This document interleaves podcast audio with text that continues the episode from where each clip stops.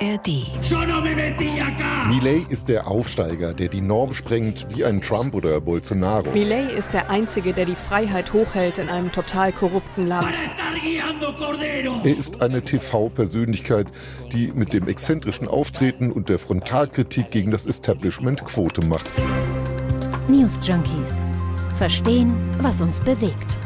Ein Podcast von RBB24 Inforadio.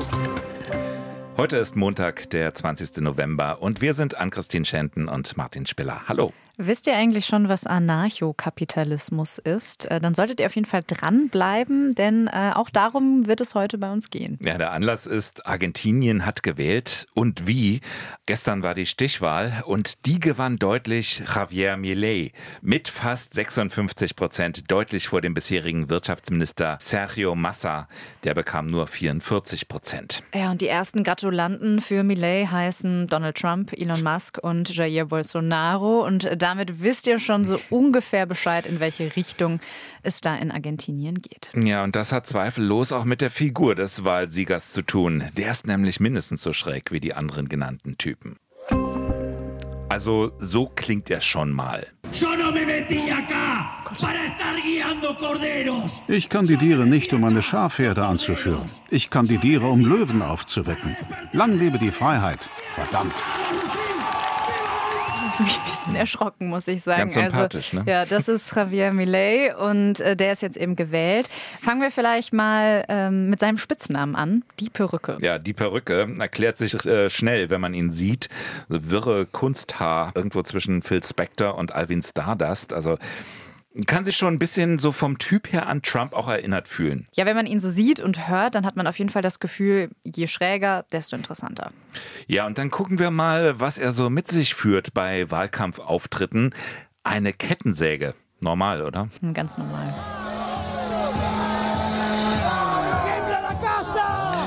Auch bei Fernsehauftritten hat er die dabei. Damit wolle er nämlich die öffentlichen Ausgaben kürzen, radikal abschneiden. Also man könnte meinen, er hat komplett einen an der Waffel manchmal. Ja, lassen wir so stehen. Aber ähm, radikal kann man wohl auch sagen. Er will nämlich die meisten Ministerien abschaffen. Er will die Zentralbank in die Luft sprengen. Zumindest hat er das gesagt. Und er bezeichnet sich als Anarchokapitalist. Hm. Ja, haben wir vorhin schon mal kurz äh, fallen lassen, das Stichwort. Es gibt hm. es wirklich, also den Anarchokapitalismus. Das ist eine ökonomische Theorie. Gehen wir später noch drauf ein. Dass er ein Anarchokapitalist ist, das ist aber nur eine von mehreren Eigenschaften, mit denen versucht wird, Millet im politischen Spektrum irgendwo einzuordnen. Also einige nennen ihn libertär, andere auch ultraliberal. Das trifft es vielleicht ganz gut, denn was in seinem Wahlkampfprogramm so alles angekündigt wird, davon ja, kann Christian Lindner hier bei uns nur träumen. Er will die Sozialausgaben drastisch kürzen, er will Steuern senken und er will sogar äh, die argentinische Währung, den Peso, abschaffen. Also diese Währung bezeichnete er als wertlos wie Exkremente und stattdessen soll der US-Dollar eingeführt werden. Also es geht am Ende um einen Staat, der eigentlich kaum noch sichtbar ist. Millet fordert, der Staat, der solle nur noch für Sicherheit und Justiz zuständig sein. Aber mhm. Schusswaffen darf jeder kaufen, wie er will. Organhandel soll auch frei sein. Jeder bestimme selbst über seinen Körper. Ja, Ernsthaft. Doch, toll. Ein Ökonom des US-Forschungsinstitut Center of Economic and Policy Research sagt, Millet erkennt kaum eine legitime Rolle der Regierung in einigen der wichtigsten Politikbereiche an, die die meisten Menschen als notwendig für eine demokratische, humane und stabile Gesellschaft ansehen. Ja. Wobei Gesellschaft, da sind seine Positionen weit rechts einzuordnen. Mhm. Millet ist gegen das Recht auf Abtreibung hält den menschengemachten Klimawandel für eine, Zitat, sozialistische Lüge. Äh, sexuelle Aufklärung an Schulen lehnt er auch ab. Das sei ein Versuch, das traditionelle Familienbild zu zerstören. Ja, und immer wieder verharmlost er auch die argentinische Militärdiktatur. Schätzungsweise 30.000 Menschen waren damals einfach verschwunden. Ja, und er ist auch nicht alleine. Also er tritt zum Beispiel mit seiner designierten Vizepräsidentin an, Victoria Villarroel. Und die bedient tatsächlich noch mehr dieses stramm konservative Klientel, wenn es überhaupt noch mehr mhm. geht. Also sie pflegt, so heißt es, Kontakte zu rechten Gruppierungen auf der ganzen Welt. Oder den argentinischen Papst Franziskus, ne? den nannte Millet sogar einen Kommunisten. Also schon ein krasser Typ. Ja, also Millet. Steile Thesen, ja. Eigentlich gilt Millet auch politisch als ein Außenseiter. Also sein Sieg war keinesfalls erwartet worden, war von keiner Umfrage vorhergesehen vor knapp einem Monat bei der Hauptwahl in Argentinien, also vor der Stichwahl gestern. Da lag Milei mit seiner Partei La Libertad Avanza noch um sieben Prozentpunkte hinter Sergio Massa vom Mitte-Links-Bündnis Union por la Patria. Ja, und wir fragen uns, warum nur jetzt dieser Sieg? Ja, und das äh, antworten die feiernden Millet-Anhänger auf der Straße. Ich bin glücklich. Endlich müssen diese korrupten Diebe den Hut nehmen. Es lebe die Freiheit, verdammt. Das ist ein Vorher und Nachher. Die gesamte Ära der Korruption ist vorbei. Wir haben doch in einer wirtschaftlichen Diktatur gelebt. Hoffen wir nun, dass dieser Präsident die Dinge besser macht. Millet ist der Einzige, der die Freiheit hochhält in einem total korrupten Land. In einem Land, in dem Tausende arm sind und nicht nichts zu essen haben, dir ständig das Handy geklaut wird. Millet bringt unsere Wut zum Ausdruck. Ja, also was immer durchklingt, das hat viel mit den Vorgängerregierungen zu tun, die für die wirtschaftliche Lage angeblich verantwortlich seien, für Inflation, Stagnation, für das Fehlen von Arbeitsplätzen. Ja, und das ist natürlich auch total wichtig, wenn wir über Argentinien sprechen. Das Land, das ist in einer Dauerkrise, also in einer Wirtschafts- und vor allem in einer Währungskrise.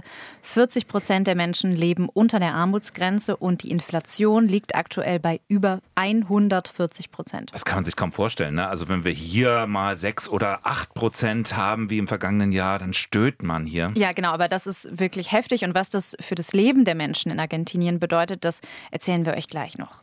Und tatsächlich hat aber dieser Melee ja auch einen ökonomischen Hintergrund, ne? Genau, also er arbeitete unter anderem als Wirtschaftswissenschaftler, hat mehrere Bücher veröffentlicht und er war Chefökonom bei einer privaten Rentenversicherungsgesellschaft und bei einem Finanzberatungsunternehmen. Also die Leute vertrauen ihm da tatsächlich tatsächlich mhm. aufgrund dieses Hintergrunds, was wirtschaftliche Fragen angeht. Ja, so ganz bestimmte. Ne? Also wie bei Trump, der galt ja auch als der Macher, selber Unternehmer, äh, der weiß dann, wie man die Wirtschaft in Schwung bringen würde. Hm. Diese Parallelen sieht auch Eduardo Fidanza, Soziologe am Think Tank Polyakia. Milei ist der Aufsteiger, der die Norm sprengt, wie ein Trump oder Bolsonaro. Einer, den ein politisches System hervorbringt, das vor dem Kollaps steht, weil es ihm immer weniger gelingt, sich um die einfachsten Bedürfnisse der Menschen zu kümmern. Eh, Viva la libertad, carajo! La cuestión de Milei es que él alcanzó mucha relevancia mediática. Milei ist durch Boulevardshows bekannt geworden. Er ist eine TV-Persönlichkeit, die mit dem exzentrischen Auftreten und der Frontalkritik gegen das Establishment Quote macht. Dieser Milei ist aggressiv, mediengetrieben, eine Person, die stets nach Aufmerksamkeit strebt. Es agresivo, es mediático, es histriónico. Ja, und falls euch das noch nicht genug bekannt vorkommt, Ex-US-Präsident Donald Trump gratulierte Millet als einer der ersten mit den Worten, ich bin sehr stolz auf Sie, Sie werden Ihr Land umkrempeln und Argentinien wirklich wieder großartig machen. Ach ja.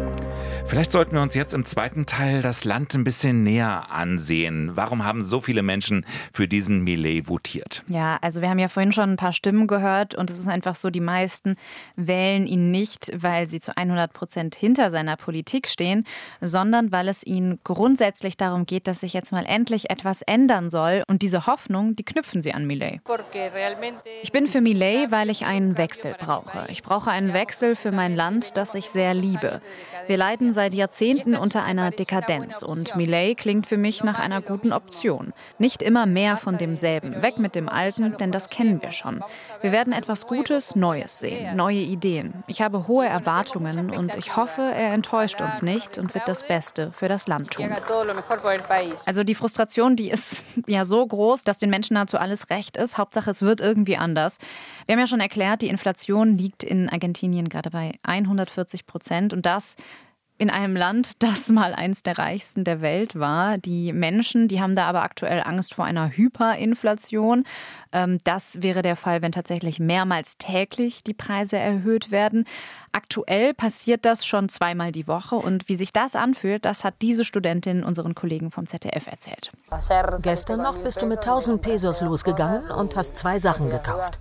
Und morgen musst du schon mehr Geld mitnehmen, weil es nicht mehr reicht. Ja, aktuell sind 1000 Pesos 2,60 Euro wert. Aktuell, das ändert sich ja logischerweise schnell. Das ist schon krass. Und das ist eben noch nicht mal die Hyperinflation, die mhm. droht. Was man in der Reportage ja aber auch sieht, das sind volle Restaurants. Wie passt das eigentlich ins Bild von Wirtschaftskrise? Das liegt vor allem daran, dass sogar die, die viel Geld haben, also die Reichen, sagen, wir müssen das jetzt halt heute ausgeben, wir können nichts mehr sparen, sonst ist es morgen nichts mehr wert. Leider können wir unser Geld nicht sparen, weil unsere Währung ständig an Wert verliert. Was wir heute nicht ausgeben, ist morgen weniger wert. Deshalb treffen wir uns lieber mit Freunden und genießen ein gutes Essen. Die können aber eben noch ins Restaurant gehen. Das gilt für viele Menschen in Argentinien nicht mehr. Ähm, besonders hart trifft es die, die ohnehin nicht viel haben. Also 40 Prozent der Menschen leben ja unterhalb der Armutsgrenze und viele sammeln dort Müll, um ihn umgerechnet für ein paar Cent zu verkaufen. Menschen am unteren Ende der Gesellschaft haben keine Hilfe. Wir machen das jeden Tag, um zu essen, um zu überleben. Wenn das Wetter gut ist, haben wir Glück, denn wenn es regnet oder wir nichts finden, müssen wir betteln gehen. Lass uns mal über die Ursachen reden. Mhm. Ähm, du hast dich ja heute ein bisschen damit beschäftigt. Warum gibt es in Argentinien eigentlich diese heftige Inflation? Also Inflation ist natürlich immer ein Politikum und die Gründe werden oft unterschiedlich interpretiert. Das ist auch in Argentinien so. Aber laut einigen Ökonomen spielt das Staatsdefizit eine große Rolle. Das wird in Argentinien über die Zentralbank finanziert bzw. ausgeglichen. Also die druckt dafür immer neues Geld. Und da sagen manche, das entwertet das Geld und treibt die Inflation. Eigentlich wäre es klüger, ähm, so ein Staatsdefizit über Steuereinnahmen auszugleichen. Das ist in Argentinien aber gerade echt schwierig, denn die Landwirtschaft, die steht vor großen Problemen. Also es gab beispielsweise im Sommer eine längere Dürreperiode, da sind die ähm, Exporte eingebrochen. Ähm, ein anderes Problem ist aber noch, dass der Staat in Argentinien bisher immer relativ viel Geld ausgibt. Zum Beispiel für Sozialprogramme, die wiederum Menschen in Armut stützen sollen. Also eigentlich mhm. eine gute Sache, aber wirtschaftlich eben auch ein Problem was das Ganze verschärft. Argentinien kann eigentlich auch gar keine neuen Schulden machen, weil es kaum noch Banken oder internationale Geldgeber gibt, die diesem Land Geld leihen wollen. Also eigentlich ein fataler Kreislauf. Was für eine Rolle spielt jetzt dabei der US-Dollar? Also mit dem will Milei ja den argentinischen Peso ablösen. Genau, also der Dollar spielt eine entscheidende Rolle in Argentinien. Viele Menschen ähm, flüchten sich in den Dollar, um sozusagen der Inflation Herr zu werden. Also sie nutzen Dollar, um äh, das auf dem Schwarzmarkt zu tauschen. Denn ähm, Dollar sind legal rationiert. Also der Staat hat nicht mehr so viele Dollar, kann nicht mehr so viel ausgeben ähm, oder verteilen. Und ähm, rein rechtlich dürften äh, die Menschen in Argentinien aktuell auch nur 200 Dollar im Monat legal erwerben. Deswegen machen sie das jetzt alles auf dem Schwarzmarkt. Dort ist die Nachfrage riesig. Das Problem ist aber, der Schwarzmarkt, der spielt mittlerweile eine so große Rolle, dass sich auch die Unternehmen in Argentinien an ihm orientieren, an den den Wechselkursen. Das bedeutet, steigt der Preis auf dem Schwarzmarkt, steigen auch die Preise in den Geschäften. Und das treibt auch wiederum die Inflation an. Also alles sehr, sehr komplex und vielleicht auch ein Grund, warum Millet mit seinen ja vermeintlich einfachen Lösungen, warum der so gut ankommt bei der Bevölkerung. Genau, also er sagt ja einfach Dollar einführen, alles wird besser, Zentralbank einfach weg. Ob das so einfach ist, sei mal dahingestellt. Hm. Ähm, Millet gilt ja als Anhänger des sogenannten Anarchokapitalismus, so dieses Wort. Das, genau, das muss äh, wollen erklären, wir jetzt ja. mal erklären, ja. genau. Also im Prinzip geht es dabei darum, den Markt so frei wie möglich zu gestalten. Also am besten den Eingriff des Staates auf Null zu beschränken. Und äh, Millet will das so machen, dass er alle Staatskonzerne auflöst und die Staatsausgaben, also auch die Sozialhilfen, drastisch reduziert. Also soziale Marktwirtschaft ohne Sozial sozusagen. Ja, Marktwirtschaft. Genau. Ja. Aber ist das tatsächlich der Weg, wie es Argentinien wieder besser gehen könnte? Und vor allem, allen Argentiniern. Also es ist ein Weg ins völlig Ungewisse. Millionen mhm. Menschen in Argentinien, haben wir gesagt, sind von diesen Hilfszahlungen abhängig. Wenn die wegfallen, dann könnte es ernsthafte Probleme geben. Also das fürchten auch einige Ökonomen, die fürchten soziale Unruhen. Zeigt sich ja auch vielleicht erst in ein paar Monaten, wenn die Menschen dann auch merken, also toll ist es gar nicht, uns fehlen jetzt hier diese wichtigen Gelder. Ein weiteres Problem haben wir ja schon gesagt, Argentinien bekommt einfach kein internationales Geld mehr. Also vielleicht manchmal noch kleinere Investitionen aus China ähm, oder eben Geld vom Internationalen Währungsfonds. Das ist aber auch beschränkt, um einen bestimmten Kredit zu tilgen. Also das ist echt ein Problem und äh, was auch schon jetzt ziemlich sicher ist, jetzt in dieser Überbrückungszeit, bis Millet dann tatsächlich Präsident wird, da könnte der Peso noch mal deutlich fallen und das macht natürlich was mit den Menschen. Wie beurteilen Ökonomen eigentlich die Einführung des Dollars in Argentinien? Also andere Ökonomen als der jetzt gewählte Präsident. Mhm. Hast du da schon Stimmen zugefunden? Ja, die sind auch eher skeptisch. Eine Stimme ist beispielsweise der ehemalige Zentralbankchef Luis Jacomet, der sagte gegenüber dem Handelsblatt, ähm, dass so ein Währungswechsel eigentlich nur in einer soliden Wirtschaftspolitik funktioniert, die sich, wie er sagt, an wachstumsorientierten Strukturreformen ähm, orientiert. Sonst droht eben, dass die Wirtschaft stagniert und es dann zu einer Massenarbeitslosigkeit führt. Das heißt, am Ende könnte also sogar noch das Gegenteil von dem passieren, was Millet ja verspricht. Also die Krise, die könnte sich dann sogar noch verschärfen. Ja, genau. Also es gibt auch massive Zweifel daran, dass Millet diese Forderungen letztendlich überhaupt durchsetzen kann. Hm.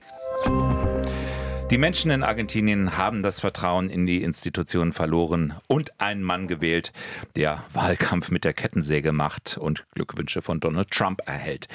Nicht nur unsere Argentinien-Korrespondentin Anne Herberg sagt, der Sieg Millets ist auch wieder ein Sieg für die globale Rechte, ein weiterer Populist. Und das ausgerechnet in Argentinien genau 40 Jahre nach der Rückkehr zur Demokratie. Ja, ein äh, Populist mit wilden Ideen für die argentinische Wirtschaft. Ob er die Probleme lösen wird, das ist völlig offen. Übrigens gesteht er das auch selber. Eines auch ganz interessant. Er sagt, er brauche mindestens 35 Jahre, um Argentinien hm. wieder vollständig auf die Beine zu bringen. Mhm. Aber er ist ja dann bestimmt auch noch Präsident. Dann kann er das ja alles selber in Ruhe durchziehen. Who knows, ne? was man mit einer Kettensäge alles erreichen Vielleicht kann. Vielleicht hat er bis dahin eine neue Perücke. Ja. Ein Tipp noch für euch. Hyperinflation ist nicht nur ein Thema im Argentinien der Gegenwart. Hyperinflation war auch ein großes Thema bei uns im Jahre 1923. Überhaupt so die Themen von damals 1923, wenn man das so liest. Kriegsangst, Tourismus, Verkehr, all das Dinge, die auch heute noch sehr aktuell klingen. Was für Parallelen gibt es noch und wie sahen die Lösungen damals aus? Antworten geben Harald Asel und Matthias Schirmer im RBB Geschichtspodcast. Heute minus 100. Jeden Monat blicken sie auf das Berlin vor genau 100 Jahren zurück und entdecken das Heute im Gestern. Hört gerne rein und abonniert den Podcast kostenlos. Zum Beispiel in der ARD Audiothek und in allen Podcast-Apps. Wir hören uns morgen wieder. Bis dahin, lasst gerne ein Abo da in der ARD Audiothek. Bis morgen. News Junkies. Verstehen, was uns bewegt. Ein Podcast von RBB24 Inforadio. Wir lieben das Warum.